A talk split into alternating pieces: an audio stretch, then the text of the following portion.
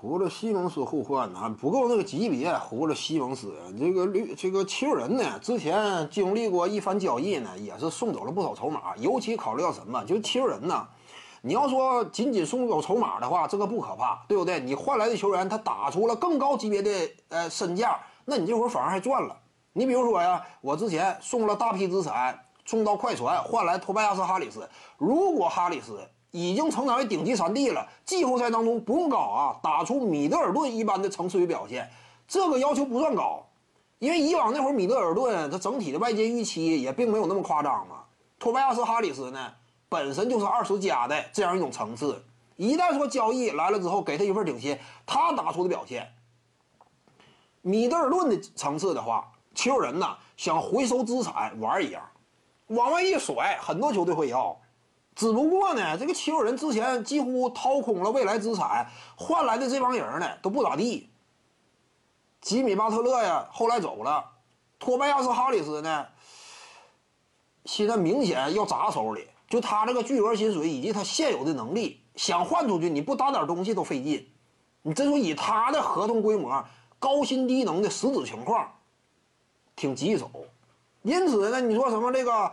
呃，七六人呢交易胡子，他这个可能性就比较低，因为队内这几位呢，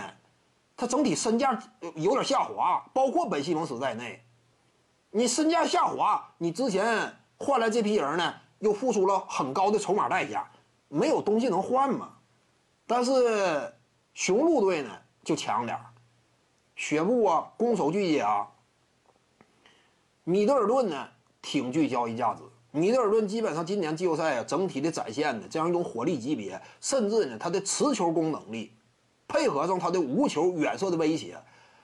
你说他跟克莱汤普森呢？虽然说他俩打的级别不一样，因为克莱汤普森常年打最高级别的舞台，面对的检验等级要更高，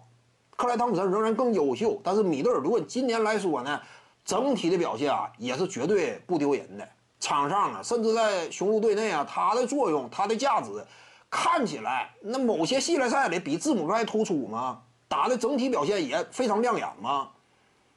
因此呢，雄鹿队啊，他手里有足够的哎，挺吸引人的资产，包括大洛在内，防守端呢，盖帽能力也进了最佳防守阵容，